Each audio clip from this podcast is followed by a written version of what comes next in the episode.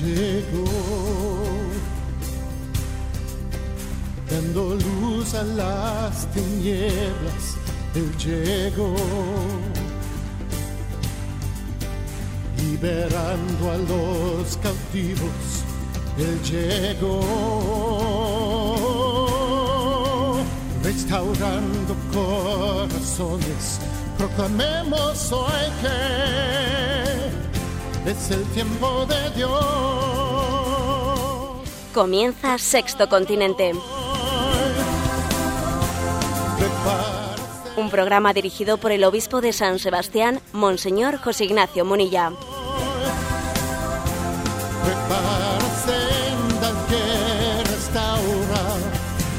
Que. Prepárate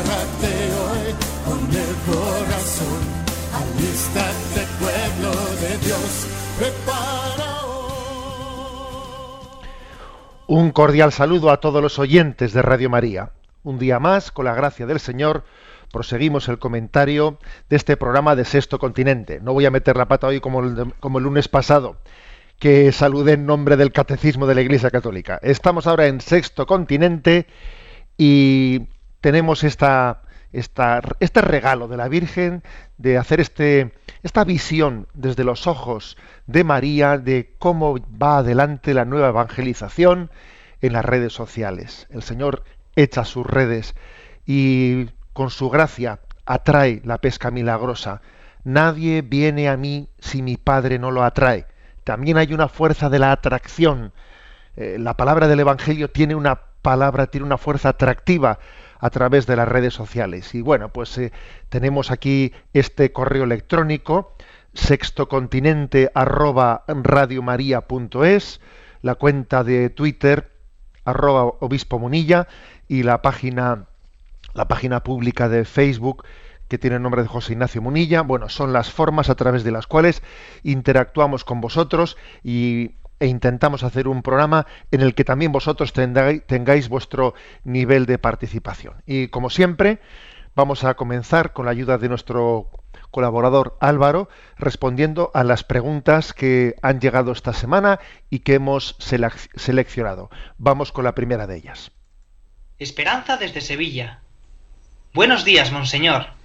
Soy oyente de Radio María desde hace al menos siete u ocho años. El Papa Francisco ha propuesto varias veces unir el ayuno a nuestra oración. Últimamente estoy leyendo mucho sobre él y lo que dice la Iglesia, y estoy intentando llevar este consejo a la práctica. ¿Qué nos diría usted sobre esto? Muchísimas gracias por su ayuda. Unir eh, la oración y el ayuno, unir el ayuno y la oración. Es una insistencia del Papa Francisco, pero que es que forma parte de toda la tradición de la vida de la Iglesia. De una manera especial, cuando llegue la cuaresma, que nos falta mucho, pues allí se nos darán esos consejos, ¿no? El consejo de la limosna, el ayuno y la oración para vivirlos los tres conjuntamente. Bueno, ¿por qué? ¿Por qué unir el ayuno y la oración?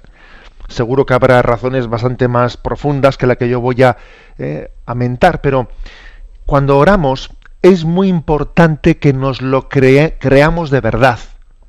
O sea, que, que oremos con, en, en nuestra totalidad, que el yo entero esté orando, no como quien hace una cosa que es algo un poco exterior a él y, y tiene, la- tiene su cabeza y su corazón la tiene no- en otro lado y él dice, Padre nuestro que estás en los cielos.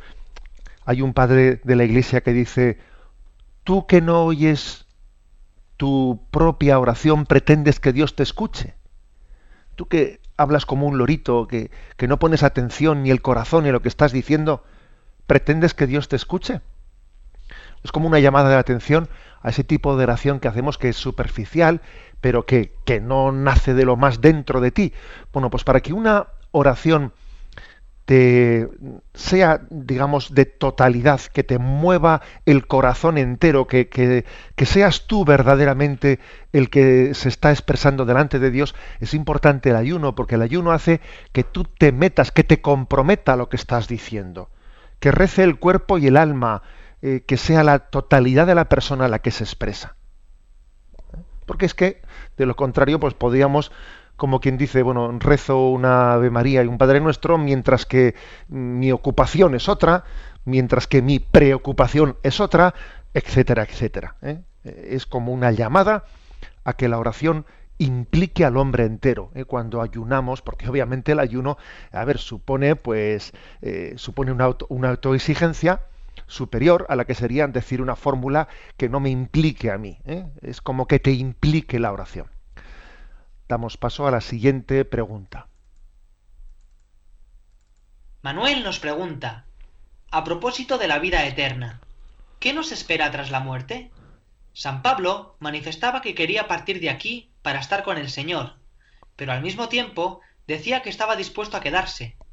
La verdad es que no termino de imaginarme en qué consiste eso de estar a medias entre esta vida y la próxima. Y otra cosa, si nos imaginamos la próxima vida como muy diferente a la presente, eso tal vez pueda darnos miedo, porque sería un cambio muy brusco. ¿Cómo lo ve usted? Vamos a ver. Eh, la, respuesta sería la siguiente. ¿eh? yo creo que San Pablo, yo no veo eh, una contradicción en lo que dice San Pablo, sencillamente San Pablo lo que dice es que él desearía marchar porque entiende que la felicidad plena no va a estar sino cuando esté con el Señor, pero al mismo tiempo lo que, lo que manifiesta es que está dispuesto a posponer esa felicidad plena pues para servir a la extensión del reino de Dios en esta vida. ¿Mm? porque es verdad que en esta vida la felicidad siempre es parcial. A ver, la felicidad siempre es parcial. Quien piense que va a alcanzar la felicidad plena en esta vida, pues es que se está equivocando de lugar, se está equivocando de escenario. En esta vida estamos llamados a buscar la, felicidad en la medida que es posible, sabiendo que la plenitud y la totalidad solamente Dios la puede dar en la vida eterna.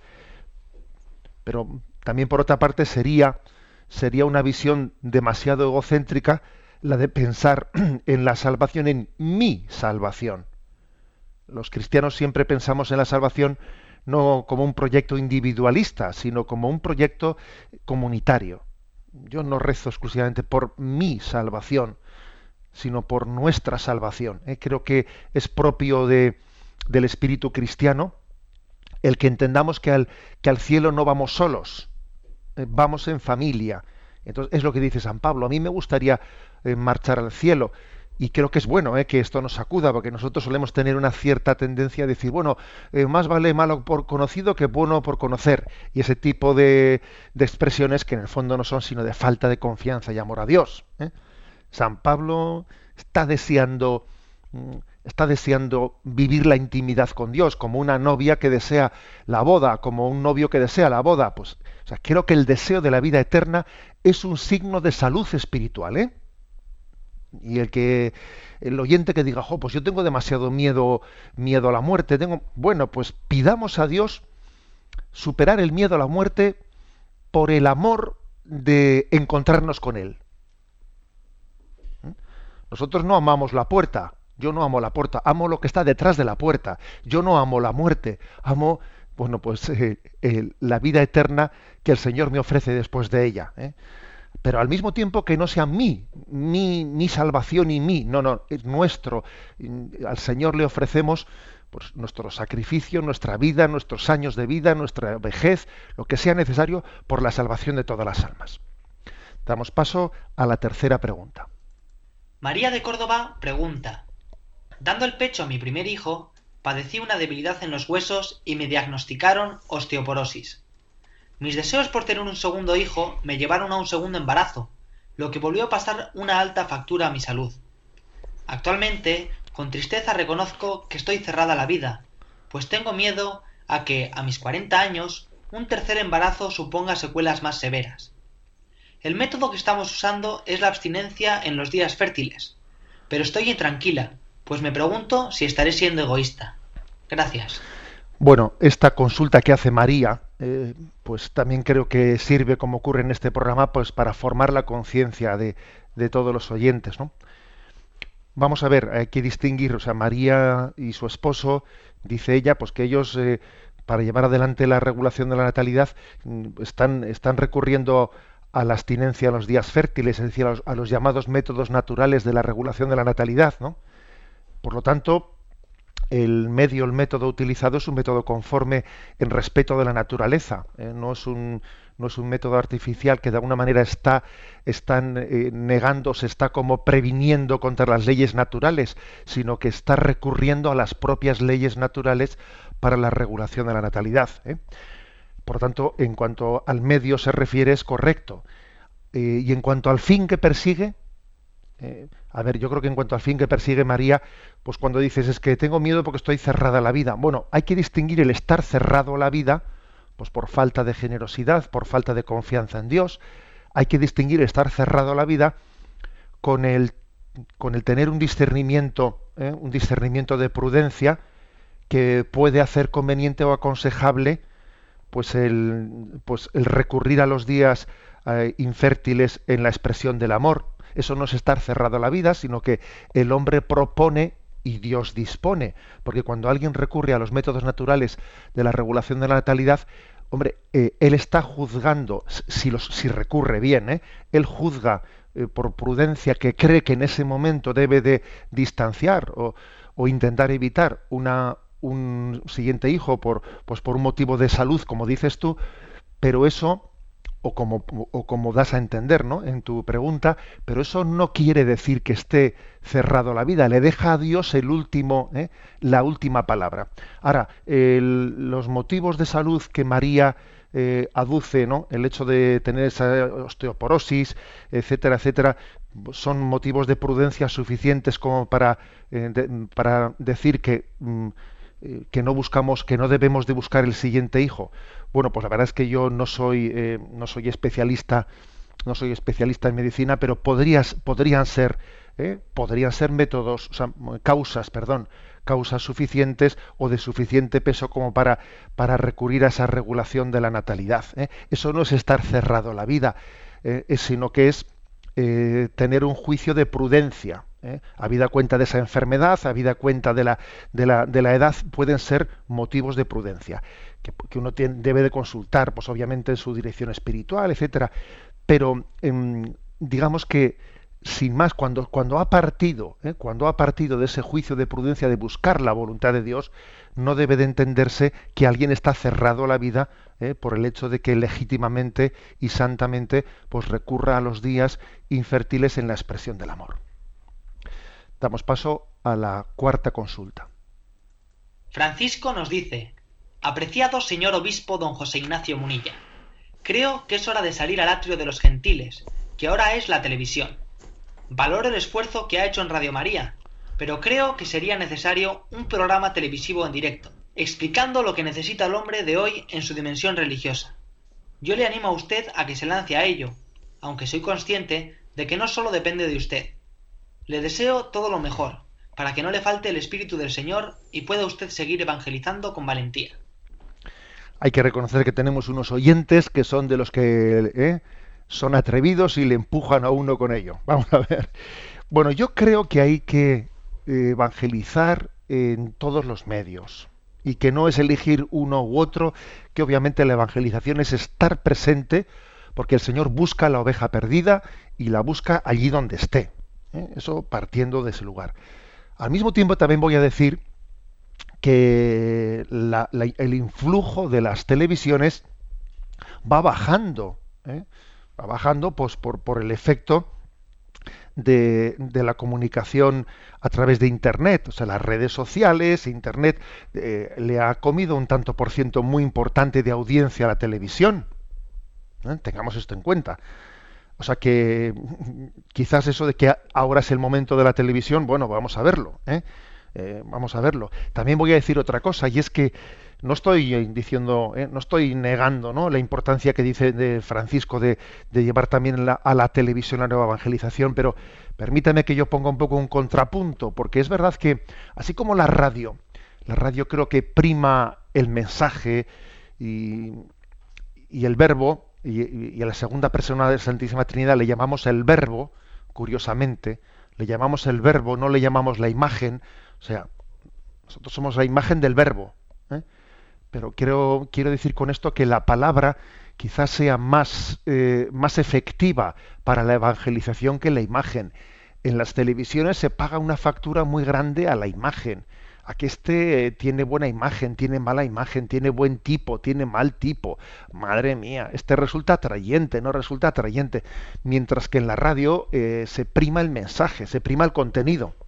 Quizás yo soy de la opinión de que la radio eh, se ajusta más eh, a la, evangelización que la televisión. Pero bueno, con esto no he dicho, con esto no he dicho que obviamente pues tengamos que evangelizar en todos los lados. Pero como eh, otra cosa es luego los carismas, eh, que no todo el mundo tiene carismas para todo, y tenemos que pedirle al Señor que suscite diferentes carismas en la comunicación. Bueno, pues no vamos a enrollarnos más. Adelante con la siguiente consulta. Un matrimonio nos escribe diciendo, ¿cómo es que los católicos en muchas ocasiones nos dejamos seducir por ritos y costumbres de dudosa compatibilidad con la tradición cristiana como yoga, reiki, ocultismo, etc. Y lo más absurdo es que se infiltran en nuestras parroquias con el consentimiento pasivo y hasta con la participación activa de algunos sacerdotes. ¿Qué hacer, monseñor? ¿Qué hacer? Mi mujer y yo hemos hablado claro y hemos recomendado la escucha del programa de Radio María. Conoce las sectas, pero no hay manera. Un abrazo en el nombre de Jesús, el Señor, paz y bien. Bueno, este es un tema es un tema que ciertamente es preocupante. También a mí es un tema que me preocupa porque uno observa pues, que hay personas cristianas, incluso creyentes, practicantes, pues que están más o menos cercanas a este tipo de algunos eh, algunos métodos como el yoga, el reiki, etcétera. Y a veces uno observa eh, que, que, algunas de esas personas, bueno, viven, viven eso como algo, bueno, que no tiene influencia alguna en su espiritualidad católica. ¿Eh? como que es un tema que al fin y al cabo es como una relajación mental, como, como si voy a que al masajista que me dé unos masajes y así me relaje los músculos, algo así. ¿no? Hay personas que lo quieren vivir o que lo o, intentan vivirlo como algo que no tiene por qué tener influencia en su espiritualidad, en su religiosidad. Pero claro, ¿eh? a ver, una cosa, eh, yo soy consciente que se puede vivir a niveles muy distintos.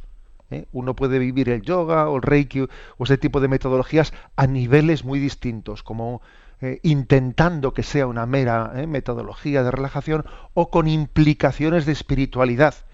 Lo que ocurre es que una cosa es que uno lo, uno lo pretenda y otra cosa es que después eso pueda ser posible. Si es posible, es posible que este tipo de métodos y tecnologías que han nacido, que han nacido de espiritualidades ciertamente pues, muy distintas, algunas veces incluso contrapuestas al cristianismo, eh, puedan ser desligadas eh, el método del contenido,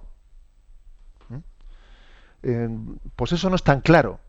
Por eso creo que la Iglesia está llamada pues a ser a ser prudente a este respecto. Y desde luego creo que nosotros nosotros creo que en caso de duda en caso de duda y por otra parte como la tradición cristiana es tan rica ¿eh? pues en, toda una escuela de espiritualidad. Ahora, por ejemplo, va a comenzar el, centenario teresiano. O sea, tenemos tal riqueza, ¿eh? tal riqueza de escuela de oración, ¿eh? que el estar recurriendo pues a determinados métodos que nacieron en Oriente de, de, otro tipo de religiosidades, no siempre compatibles, etcétera, etcétera, otro tipo de espiritualidades, a mí me parece que es un signo de, de, de sencillamente de sincretismo, de sincretismo y de falta de conciencia del tesoro que llevamos en casa. ¿eh? Por lo tanto, ¿qué hacer? Bueno, me parece a mí que tenemos que eh, compaginar, como siempre, dos cosas, ¿no? Pues la caridad y el amor, porque, es, obvio que muchas personas que están por ahí están con buena intención, pero al mismo tiempo el sentido crítico, sentido crítico. Y, y, no os voy a negar que yo mismo, pues en la visita Límina que tenemos pendiente, pues para las próximas semanas los obispos españoles, también tengo ganas de eh, preguntar sobre este aspecto, ¿eh? sobre este aspecto, decir, a ver, eh, qué tipo de medidas debemos de tomar, pues para preservar un poco la, la identidad de nuestra espiritualidad y no y no permitir que de alguna manera pues se nos introduzca por la puerta por la puerta de atrás pues, pues métodos y metodologías que pueden ser incompatibles con nuestra espiritualidad católica. Bueno, una última pregunta para el día de hoy. Julián de Madrid nos dice, yo soy un anciano viudo que vive en un geriátrico y estoy bastante alejado de la vida familiar y social. No es que me queje de mi situación, porque sé que en el momento presente tengo que aceptar mis limitaciones. Pero me llama la atención escuchar al Papa. Me llama la atención la gran esperanza con la que habla de la ancianidad y cuánto espera de nosotros. Me entran dudas de si yo no valoro suficientemente esta etapa de mi vida pues igual esa, eh, esa duda que le entra a nuestro, eh, a nuestro hermano Julián está bien, eh, está bien planteada. Yo será que yo no le doy suficiente valor a esta etapa de mi vida, porque oye, el Papa habla de la ancianidad, pues valorándola mucho, ¿no? Pues me parece una buena reflexión, Julián, una buena reflexión, porque a los ojos de este mundo sin fe, la ancianidad es el invierno y sin embargo, a los ojos de la fe, la ancianidad es la etapa de la cosecha. Fíjate qué distinto, ¿eh? Qué distinto, porque ¿qué, ¿la ancianidad es el invierno o es la etapa de la cosecha? Es muy distinto. La verdad es que nosotros pensamos que la ancianidad es la etapa de la cosecha. Y no solo la etapa de la cosecha, sino la etapa de la, de la antesala de, de la gran recolección, ¿eh? que es la recolección de la vida eterna. O sea que, mm, por lo tanto, si alguien en su tercera edad, entre comillas, ¿no? Si alguien en su tercera edad le está pesando pues el pesimismo, le está pesando esa conciencia de que de que lo mejor de mi vida ya ha pasado, eh, que yo ya aquí ya no pinto nada, etcétera, etcétera, etcétera, ojo con esa tentación. Ojo con la tentación. Yo creo que en la tercera edad uno tiene que vivir la espiritualidad de las bodas de Caná. ¿A qué me refiero? Pues ese recordatorio de que el Señor reservó el vino bueno para el final. Es todo, es todo un recordatorio, es todo un programa de vida. Bueno, vamos adelante en este, en este programa de Sexto Continente, pasando a la siguiente sección, repasando las redes.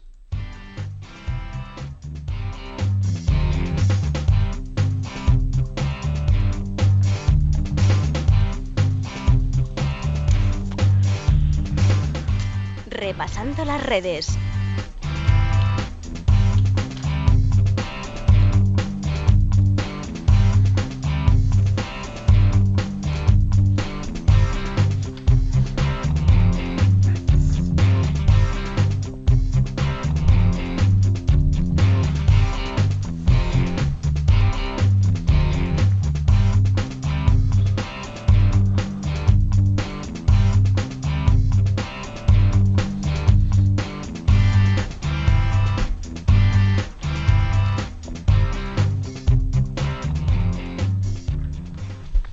Bueno, pues en este programa de Repasando las redes nos encontramos esta semana con un acontecimiento que la verdad es que no ha dejado indiferentes, indiferente ni a propios ni a extraños.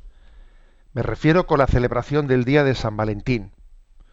Bueno, la verdad es que es la primera vez que un papa ha dicho vamos a vivir este día eh, con toda su capacidad de transmisión del mensaje cristiano es que la fiesta de San Valentín se había profanado mucho es que eso de San Valentín, eh, bueno, tenía ya, era una especie de fiesta del romanticismo, es que la fiesta de San Valentín casi era, un día en el que uno hablaba de voy a eh, acordarme más que de mi esposa, de mi amante. Es que la fiesta de, San Valentín se había profanado mucho. ¿Mm? Entonces la verdad es que ha sido una, eh, pues una de esas intuiciones mm, que, que mide el corazón comunicativo del Papa, pero que por otra parte el Papa, el Papa nos diría, pero qué comunicativo, hombre, que, es que el que tiene celo apostólico sencillamente eh, es imaginativo. Cuando alguien ama, el amor es imaginativo y inventa caminos de cómo llegar, de cómo transmitir el amor. A mí me ha recordado lo que ha sucedido el día de San Valentín, aquella revolución que organizó el Papa cuando apareció en el balcón con aquella cajita de misericordina. Os invito a todos a que toméis esta medicina de la misericordina. Y a todo el mundo se quedó perplejo y el Papa resulta que salió en los telediarios del mediodía de todo el mundo, invitando a todo el mundo a rezar la coronilla de la Divina Misericordia y repartiendo la cajita de la misericordina por toda la plaza de San Pedro, decenas de miles de ejemplares de todo el mundo. Y uno dijo, Dios mío, el amor puede llegar a ser el celo apostólico imaginativo. Algo por el estilo ¿eh? ha ocurrido esta semana en Roma, algo parecido a lo de la misericordina. Resulta que que el Pontificio Consejo para la Familia convoca a las parejas de novios y aparecen allí, bueno, hay una respuesta totalmente, digamos, inesperada. Se, confiaba con, con, que dentro del aula Pablo VI se podría realizar esta iniciativa y el aula Pablo VI resulta totalmente pequeña, hay que salir a la plaza de San Pedro y aparecen 25.000 parejas de 28 países, 25.000 parejas. Resulta que Roma había estado sin parar de llover y ese día sale un sol radiante. Es que hay que ver las cosas, ¿eh? Y allí aparecen 25.000 parejas. Eh, con motivo del día San Valentín. Y el Papa, bueno, pues nos recuerda a todos que San Valentín era obispo de la ciudad de Terni y que fue martirizado tras casar a un soldado romano con una cristiana, porque estaba prohibido, ¿eh? estaba prohibido que nadie se casase con un cristiano y, entonces aquel aquel eh, obispo mártir pues entendió que el amor estaba por encima de las normas de los hombres y allí realizó ese matrimonio que le costó el martirio. Bueno, pues es que ha sido hermoso ver cómo todos esos jóvenes de esos lugares pues han sido capaces de, de juntarse para orar y para meditar y cómo quieren, cómo quieren llevar adelante un noviazgo cristiano, cómo creen eh, en, la, en el camino de Jesucristo para que su matrimonio pueda llegar a ser santo. Esto ha sido muy impresionante y además algunas agencias como la agencia Zenit han ido ofreciéndonos algunas entrevistas y, y es impresionante ver ¿no? cómo esos novios dicen yo quiero vivir la castidad en mi noviazgo como algo que me ayude a garantizar la autenticidad del amor, para que mi decisión sea libre, para que haya más capacidad de donación cuando llegue el matrimonio. O sea, y, y ahí aparecen de repente 25.000 parejas diciendo cosas como estas, ¿no? Diciendo que, al contrario de los que dicen que la tumba del amor es el matrimonio, frente a quienes dicen que la tumba del amor es el matrimonio, allí han aparecido algunos jóvenes entrevistados allí por los medios de comunicación diciendo, no, mire usted, la tumba del amor no es el matrimonio, la tumba del amor es el sexo sin castidad, es el sexo sin pureza. Eso sí que es la tumba del matrimonio, porque eso corta el diálogo, porque es que cuando se vive la relación eh, del noviazgo de esa manera, entonces es que el sexo tapa los problemas. El sexo se, utiliza para tapar y impide el diálogo, impide la comunicación, impide la comunión. Bueno, pues hay que ver la revolución, eh, la revolución que nuestro Papa Francisco ha organizado con motivo del día San Valentín, que es que estaba presente en todos los telediarios de ese día. Y en medio de esto ha habido una iniciativa en la cual yo quisiera centrarme especialmente. Allí en la plaza, en la plaza de San Pedro se proyectó un vídeo, un vídeo de esos un poco provocadores. Se titulaba Soy amante. Yo soy amante, ¿no? Entonces, a ver, pues claro, nosotros por la palabra amante es que la palabra amante casi se ha identificado con alguien que ama fuera del matrimonio, fuera de un noviazgo casto. tener un amante es como tener un, amor pecaminoso. ¿eh? Y ese vídeo, que comenzaba así de una manera provocativa, pues diciendo, sí, yo tengo un amante y, yo, y otro adelante, yo voy a pasar la noche con mi amante y otro no sé qué. Al final del vídeo se va descubriendo que es que eh, mi amante es mi esposa, mi amante es mi esposo y, y que el verdadero amor es el, el, amor de totalidad. Bueno, pues vamos a ver, eh, creo que hemos estado, así como yo he querido comparar el Día de San Valentín con aquella iniciativa del Papa de la Misericordina, en las redes sociales eh, se ha difundido un vídeo, además con un éxito inusitado, no sé hoy cómo estará, pero es que, es que prácticamente en un día, el día de San Valentín, este vídeo de Yo Soy Amante, el que se proyectó en la Plaza de San Pedro, pues ha tenido unas 225.000 o más visitas, ¿no? Eh, y bueno, y en este programa de Sexto Continente, pues se me ha ocurrido hacer una cosa un poco especial, y es que eh, le he invitado a María Martínez Orbegozo, eh, que es una joven periodista, joven, ¿eh? de 22 años. O sea, aquí la gente viene pegando fuerte por detrás. Una joven periodista que pertenece al Gabinete de Comunicación de la Universidad de Navarra y que le, he invitado pues para que nos explique toda esta campaña que se ha hecho con motivo del Día de San Valentín. Creo que me está escuchando María, ¿no? Buenos días, María. días, ¿qué tal? Buenos días, María. Bueno, pues eh, en primer lugar, gracias por tu presencia entre nosotros. Yo un poco he explicado, ¿no? He explicado el, eh, el origen de esta, eh, de esta campaña de comunicación en torno a, a ese vídeo Yo soy amante, pero te pediríamos en primer lugar, María, que nos, que nos contases lo que sabes de cómo se ha realizado ese vídeo, quiénes lo han hecho y, digamos cómo, cómo ha sido esa iniciativa. Pues eh, la iniciativa surgió de un grupo de jóvenes, principalmente de Sudamérica. Entonces, eh, a lo largo del año pasado se fueron conociendo en distintos eventos y mantuvieron el contacto por Internet.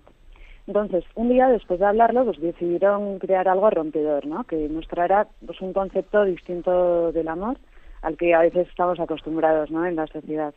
Entonces fue cuando nació el proyecto soyamante.org, en el que además del vídeo que, que estaba mencionando, se pueden encontrar recursos como preguntas o un test del amor que han hecho más de 5.000 jóvenes también. Luego, para sacar adelante este proyecto, buscaron a las dos organizaciones de, su ámbito con más impacto en España. Entonces consideraron que eran May Feelings y Arguments. Y fue entonces cuando eh, desde España empezamos a colaborar con este proyecto. Santiago Requejo, que es eh, de May Feelings y socio de la productora 259 Films, eh, se encargó de la producción y guionización del vídeo.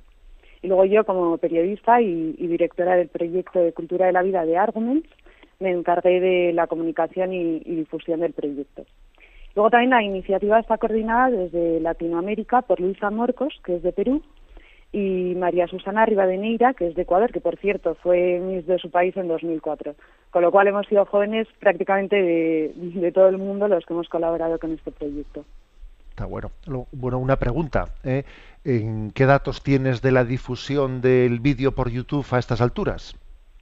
Pues la verdad es que ha superado con creces nuestras expectativas. Me acabo de meter y tenemos ya, superamos las 240.000 visitas, con lo cual es un dato muy positivo porque se lanzó hace apenas cuatro días el vídeo, con lo cual estamos muy contentos con la repercusión que ha tenido. Bueno, la verdad es que también queremos que felicitaros de corazón porque estamos buscando nuevos métodos, ¿no? Y la verdad es que que haya habido 240.000 personas que en torno a este día de San Valentín se hayan asomado a ver ese vídeo, bueno, pues creo que es de, dar gracias a Dios por ello. Dinos, María, en tu opinión, a ver, ¿cuál es el mensaje que se quiere transmitir en torno a este vídeo? ¿Cómo definirías tú, digamos, el mensaje que se transmite en torno al, vídeo de Yo soy amante? Bueno, el vídeo se nació, se lanzó con el objetivo de difundir un concepto distinto del amor, ¿no? que estuviera basado en el respeto, en el compromiso, en la fidelidad. A veces eh, nos pueden sonar mm, valores pues un poco utópicos, ¿no? O idealistas. Pero los jóvenes que hemos colaborado con este proyecto creemos que creemos en el amor que se refleja en el vídeo, ¿no? Un amor comprometido, respetuoso. Creemos que no es una utopía, que son valores que, muchas parejas deciden vivir y de hecho las cuatro historias que se cuentan en el vídeo yo creo que son historias cotidianas, ¿no? Que hemos visto muchas veces en nuestros padres, por ejemplo, y que protagonizan o que han protagonizado muchas parejas. Y luego también queríamos mostrar que, pues cogiendo como gancho el día de San Valentín, queríamos mostrar que el amor es algo más que unos bombones, ¿no? Un ramo de flores. Como, como usted ha señalado, yo creo que hasta ahora se había profanado un poco, ¿no? Esta fiesta. Queríamos mostrar que el amor es, eh, pues eso, algo más que todo eso, incluso algo más que un te quiero es compromiso, es entrega, apostar todo por la otra persona y en el fondo yo creo que ha tenido tanto éxito porque es algo que todo el mundo desea en su vida, ¿no? Estar con una persona a la que amar siempre y, y que esta le ame siempre. Yo creo, pienso que nadie quiere una relación con fecha de caducidad. Oye María, y tú tienes 22 años, ¿no? Sí. 22 años, bueno. 22 años. 22 años. Y estás trabajando ahora en el Gabinete de Comunicación de la Universidad de Navarra. Pero creo que antes, anteriormente, eh, has estado en Nueva York en un proyecto que nos gustaría que nos explicases, porque creo que es interesante. Sí, yo estuve, he estado tres meses en una organización Provida en Nueva York y la verdad es que ha sido una de las mejores experiencias que he tenido nunca porque tenía la oportunidad de, hablar con mujeres que iban a tomar la decisión de, abortar por diversas circunstancias, todas muy duras, por cierto. Y, el hecho de estar ahí apoyándoles y ayudándoles y dándoles la mano y diciéndoles hay alternativas y hay gente que te va a ayudar a, sacar adelante la vida de un hijo que en el fondo en el fondo deseas, porque yo siempre digo, el problema de una mujer embarazada que en el aborto su única salida no es el hijo que espera. El problema son las circunstancias que, que rodean ese embarazo, ¿no? Y que son las que, las que le obligan a tomar una decisión así, siempre dura, por cierto, para cualquier mujer. Bueno, pues María, muchísimas gracias por tu presencia entre nosotros. A Creo que, creo que ha sido una nueva eh, iniciativa. eh, El amor, el amor es imaginativo eh, y creo que es una experiencia concreta de que cómo se puede llevar el mensaje de Cristo, el mensaje del amor humano inspirado por Jesucristo a las redes sociales y a todo el mundo. Gracias María y hasta pronto. eh. Gracias, adiós. Bueno, pues como veis, como ven los oyentes, aquí hay gente joven por detrás que viene pegando fuerte, que viene pegando fuerte. Yo, francamente, con 22 años, no hubiese tenido en absoluto esa capacidad de estar eh, presente en la evangelización a ese nivel. O sea que hay esperanza y no estemos diciendo que eh, pues que nuestra juventud en el seno de la iglesia pues eh, no está no esté dando el do de pecho. Lo está lo que pasa es que hay que saber buscar y hay que eh, pues saber acercarse y arrimarse a buenos árboles para que den buena sombra. Bueno pues yo creo que este esta introducción que hemos hecho terminaría con la siguiente reflexión. Yo soy amante. Es que la palabra amante significa el que ama el que ama. Soy amante. Pues es que el, verdadero amante, ¿quién es? Es Jesucristo. Él es el verdadero amante. Él es, el esposo de la iglesia. Es el esposo de nuestra alma. Ese amor que tú tienes en tu familia, ese amor que tú tienes a, tu, a tus amigos, eh, a tu novia, eh, a, tu parroquia, a la iglesia, ese amor es un, es un eh, sacramento, es una imagen del amor de Cristo que es el auténtico amante. ¿eh? Le- leamos, acerquémonos ¿no? al cantar de los cantares bajo esta perspectiva. Jesucristo, Jesucristo es el amante. Vamos a dar paso a la siguiente sección.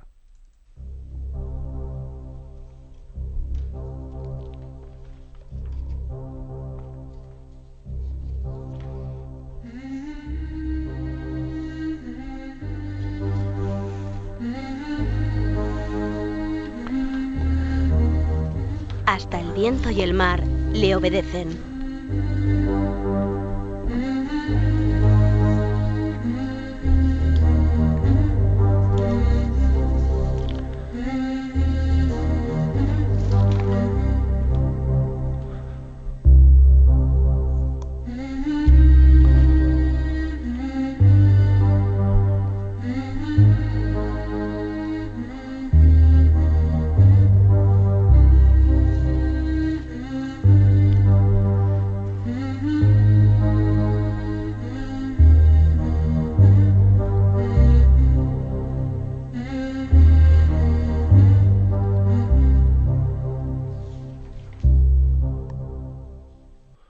Bueno, pues en esta sección vamos a todavía entrar más dentro en este caladero del día de San Valentín sin abandonar ese encuentro del Santo Padre. El, encuentro fue largo porque estuvo precedido de testimonios, de la proyección de ese vídeo de Yo, soy amante.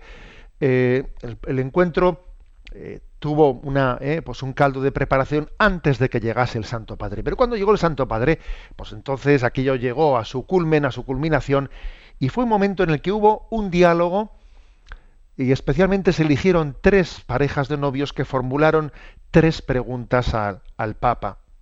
Y en este, en este momento vamos a brevemente, ¿no?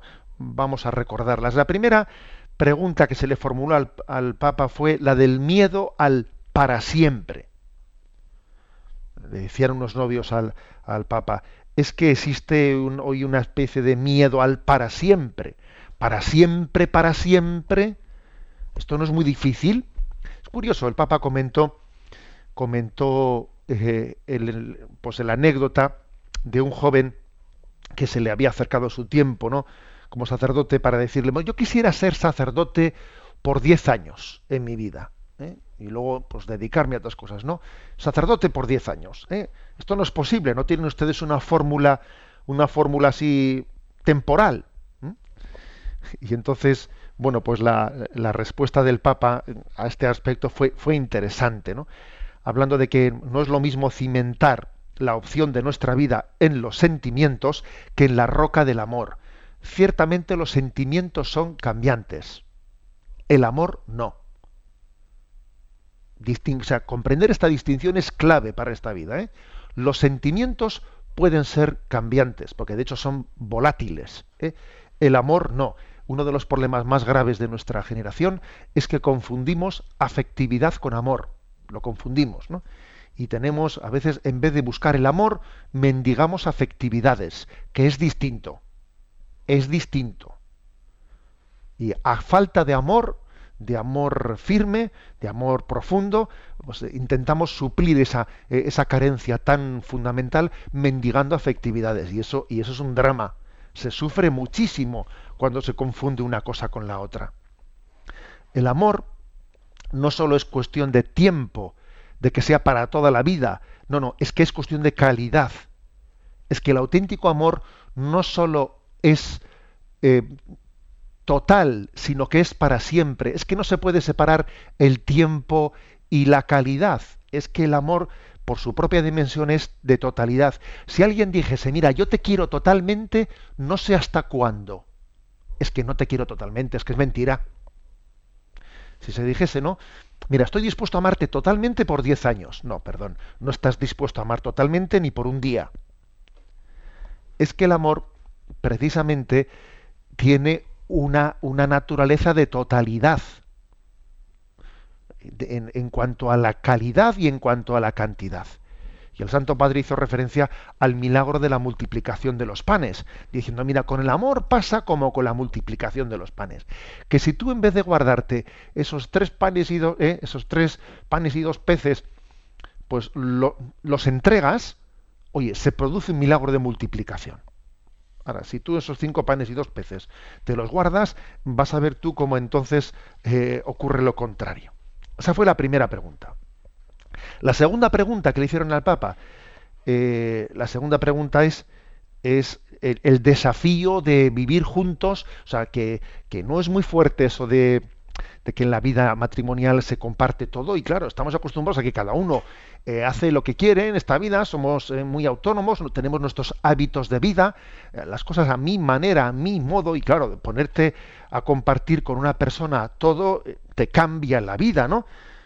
el miedo a compartirlo todo, vamos. ¿eh? Y entonces el Papa es cuando volvió a, hacer presente, pues eh, lo ha dicho ya en varias ocasiones, el Papa no tiene miedo a repetirse, ¿eh?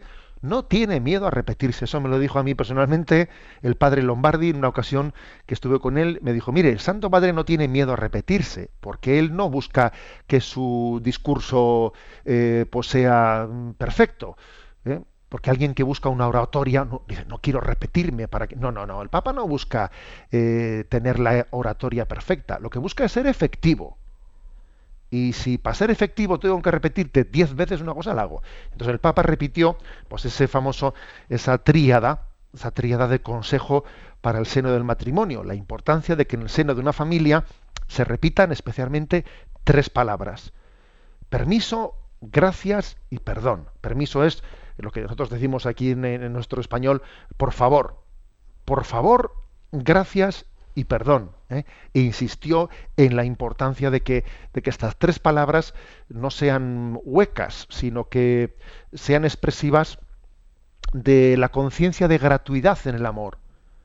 Y por lo tanto, eh, alguien mm, sabe que la cortesía, eh, la cortesía no es meramente formal, no, la cortesía es hermana de la caridad. Y esto es muy importante, ¿eh? la cortesía apaga el odio y conserva el amor. La cortesía es hermana de la caridad y tiene que haber cortesía. ¿eh? Porque si no ocurre eso, que donde hay confianza da asco. Y a veces mostramos nuestro rostro más insoportable con los que más queremos. Y entonces eso es un desastre. Es la tumba del amor. No, perdón. Yo tengo que mostrar cortesía eh, mm, precisamente más cortesía con quien más amo. tiene que ser muy duro, que en un matrimonio en donde no, hay cortesía, no hay respeto, luego viene alguien, de fuera y de repente se le muestra allí eh, unas formas totalmente así respetuosas y tal, y, dice su, eh, su esposo o su esposa, pero bueno, pero fíjate, aquí está mi marido, ¿no? Totalmente simpático con la vecina o con, o con y, y, a mí me trata a patadas. Pero bueno, ¿pero qué es esto? Es que la cortesía no es pura formalidad, es hermana de la caridad. Bueno, y, por último, ¿no? El Papa, el Papa habla de la, de la importancia de ser agradecido. Y por cierto, me llamó la atención que el Papa dijo que una anciana en Buenos Aires un día le dijo, la gratitud es una flor que crece en tierra noble. Dice que se lo dijo una anciana de Buenos Aires. ¿No pensaría esa anciana que esa frase que le estaba diciendo a ese eh, Bergoglio un día él la iba a repetir como papa ante todo el mundo? Aquella anciana, si le llegan a haber dicho en ese momento, le pegan un susto. Pero sí, el papa guardó la frase de esa anciana y se la dijo el día de San Valentín a todo el mundo. La gratitud es una flor que crece en tierra noble. Luego hay que ser agradecidos en el seno de la familia, ¿eh? en primer lugar. Y por último, la última pregunta de la tercera pareja, eh, bueno, dijo, ¿algún, estamos a punto de casarnos, eh, ¿algún consejo para celebrar bien nuestro matrimonio? Y el Papa dijo, a ver, celebrad una gran fiesta, pero que vuestra fiesta sea Jesucristo. Que sea un día no de una fiesta mundana, sino que sea Jesús sea el, centro de ella. Que se note que por vuestra sobriedad, o sea, ser sobrios, ser sobrios, pero al mismo tiempo valorando los signos que hagáis en los que se haga presente, se haga presente Jesucristo. Ese fue eh, su, su, su, consejo. Fiesta. Sí, haced una fiesta, pero que, que Jesucristo sea el centro de esa fiesta. Pues bien, vamos con la última de las secciones de este programa.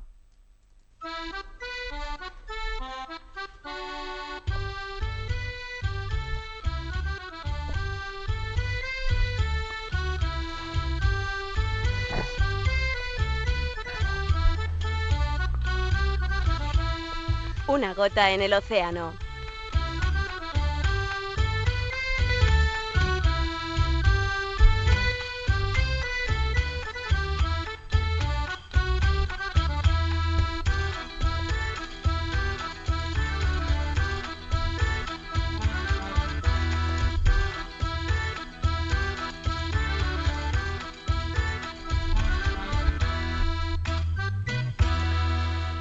Bueno, pues en esta última de las secciones, una gota en el océano, quiero comentar alguna de las pequeñas gotitas lanzadas por este, por este servidor a las redes sociales.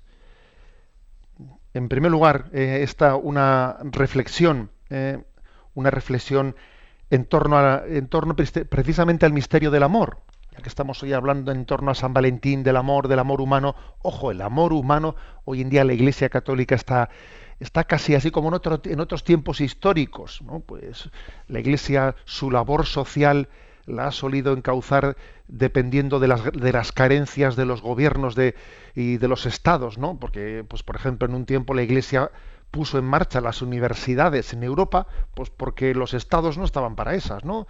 Y la Iglesia fue la gran fundadora de los hospitales y las labores sociales de la Iglesia han sido siempre intentando suplir las carencias de la sociedad pues ahí tenemos a, pues a San Juan Bosco y sus escuelas laborales, etcétera, etcétera. Quizás en este momento, una de las grandes carencias de esa sociedad que necesitan ser suplidas por la Iglesia es la escuela del amor humano, aprender a amar, aprender a amar en fidelidad, saber distinguir, como he dicho antes, lo que es mendigar afectividades de tener un amor maduro aprender a amar en castidad, aprender a saber distinguir el noviazgo del matrimonio.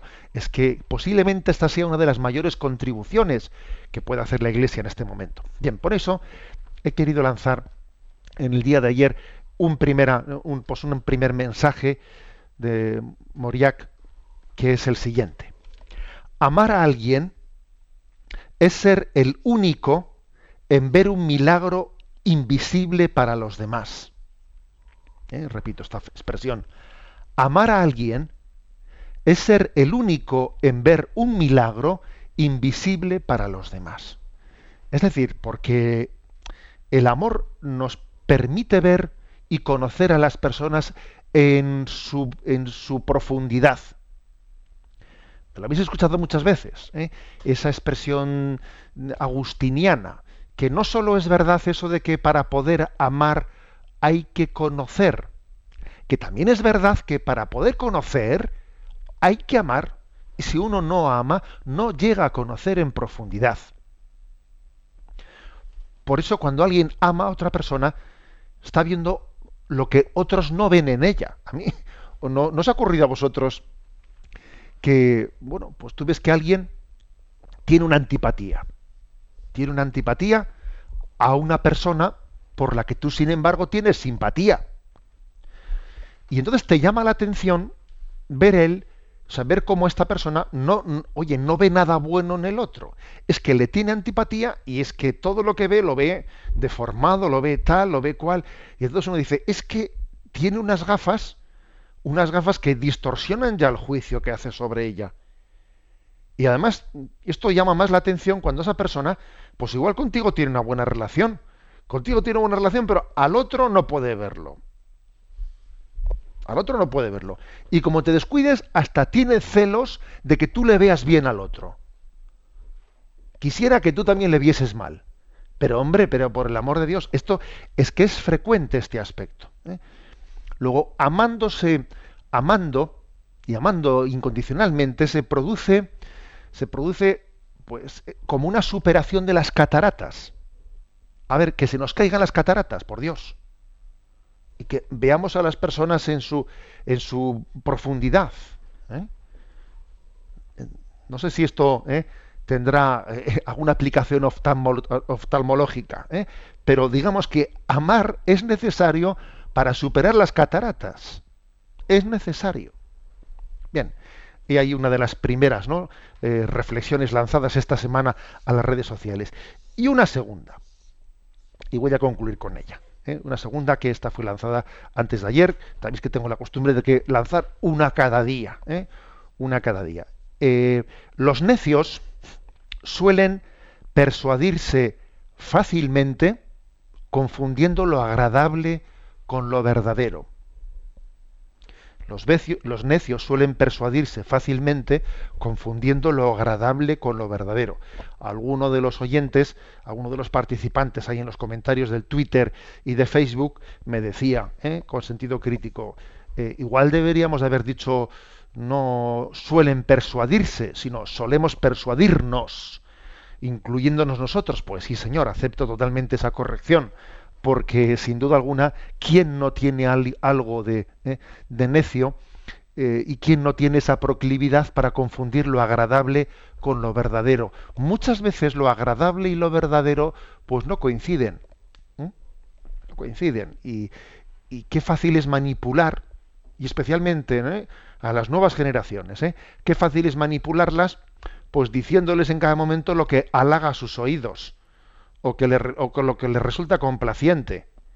Eso sí que es una manipulación de la juventud. Voy a decirles lo que es necesario decir para que les caiga bien. ¿eh? Voy a ir de, enrollado, voy a ir de guay, ¿eh? voy a ir de... Qué fácil es eso, qué fácil es eso. ¿eh? Yo suelo decir que, a ver, yo votaría al político, al político que dijese en su programa electoral, a ver, señores, eh, que no se puede estar haciendo más obras públicas y yo no voy a inaugurar nada. Sencillamente vamos a intentar que, eh, pues que el, el déficit tan terrible que tiene este ayuntamiento se lo vayamos pagando para que no estemos así invirtiendo nuestro dinero en pagar intereses a los bancos. Yo en las próximas elecciones prometo que no voy a estar inaugurando nada. Vamos a acabar con ese déficit que tenemos que es impresentable y estamos aquí trabajando para pagar a los bancos. Al político que, que dijese eso, ese programa electoral, yo le votaba. Bueno, pues algo parecido, algo parecido también ¿eh? yo creo que deberíamos de decir, a mí al que me predique, al que me predique algo que me cueste, al que me predique también renuncia, al que me predique un amor que suponga tu exigencia, que suponga castidad, que suponga tener paciencia, que suponga... Creo en esa palabra, creo en esa palabra porque es la palabra de alguien que busca la verdad, no busca la complacencia para, para tener poder, porque hoy en día para poder tener poder tienes que ser complaciente. Y el que no es complaciente va a ser ¿eh? orillado, arrastrado. Eh, creo, que es, creo que es importante ¿no? hacer este, este discernimiento. ¿eh? Repito esta expresión. Los necios suelen persuadirse, solemos persuadirnos fácilmente confundiendo lo agradable con lo verdadero. La verdad es la verdad y cuando escuece también. Cuando escuece también. Tenemos que pedir al Señor la gracia de que no nos moleste nunca la luz. Lo que decía el Beato Newman, que nunca me moleste la luz. Que nunca diga, apaguen esa luz que me molesta. No, déjate, si te molesta, es que mm, te está mortificando porque es como la sal que escuece. Sana la herida y escuece. ¿Eh? El agua oxigenada, ¿eh? para entendernos, ¿no? Vamos a pedir pues esa gracia, ¿no? De buscar, de buscar no lo que me resulta agradable, sino de buscar eh, la verdad en sí misma, el bien en sí mismo, aunque nos resulte mortificante. La bendición de Dios Todopoderoso, Padre, Hijo y Espíritu Santo descienda sobre vosotros. Alabado sea Jesucristo.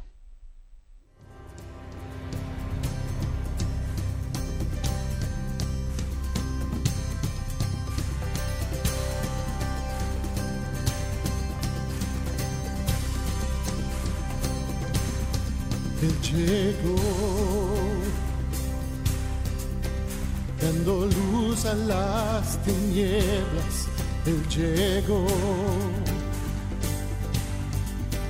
liberando a los cautivos, Él llegó, restaurando corazones, proclamemos hoy que es el tiempo de Dios.